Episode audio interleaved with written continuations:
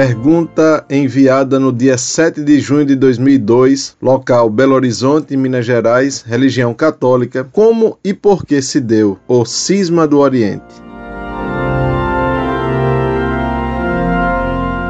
Prezado Salve Maria. O cisma do Oriente nasceu da revolta do patriarca de Constantinopla contra a autoridade do Papa.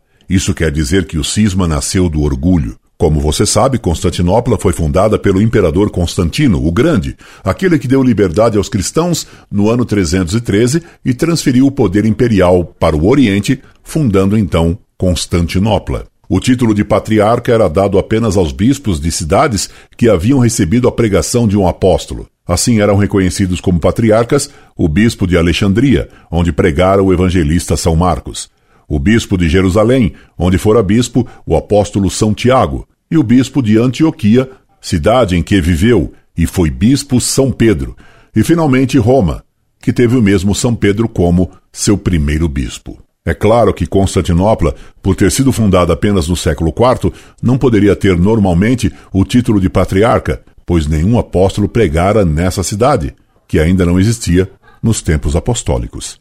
Entretanto, por ser a capital do Império do Oriente, os arcebispos de Constantinopla reivindicaram essa honra que Roma, afinal, lhe concedeu a título honorário. Cedo, alguns patriarcas orientais, especialmente o de Constantinopla, reivindicaram uma paridade com o Papa, querendo que a Igreja não fosse uma monarquia, e sim uma pentarquia.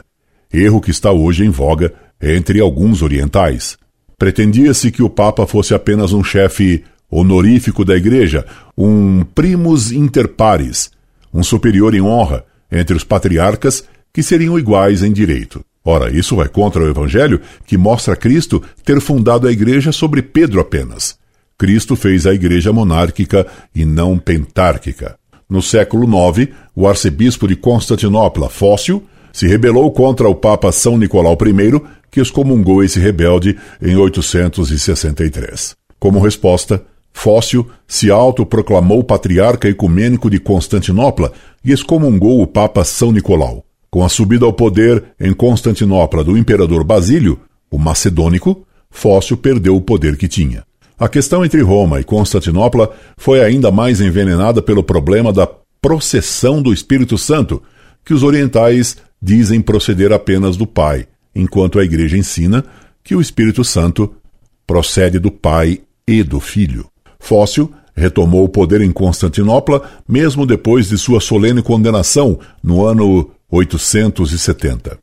De novo, o Papa João VIII renovou a condenação de Fócio. Com o advento ao trono do imperador Leão, o filósofo, Fócio é expulso pela segunda vez de Constantinopla, terminando o cisma pouco depois.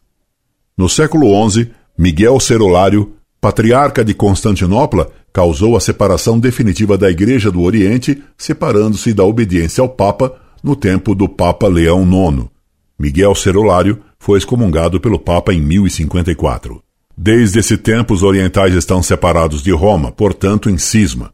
A esse mal vieram-se acrescentar a negação dos dogmas proclamados pela Igreja após a separação do Oriente. Os orientais possuem sucessão apostólica, isso é, seus bispos são legítimos, assim como seus sacerdotes. Em consequência, seus sacramentos são válidos, embora ilicitamente administrados por causa de sua separação do Papa. Perdoe-me o resumo da questão nestas poucas linhas. Incorde Jesus Semper, Orlando Fedeli.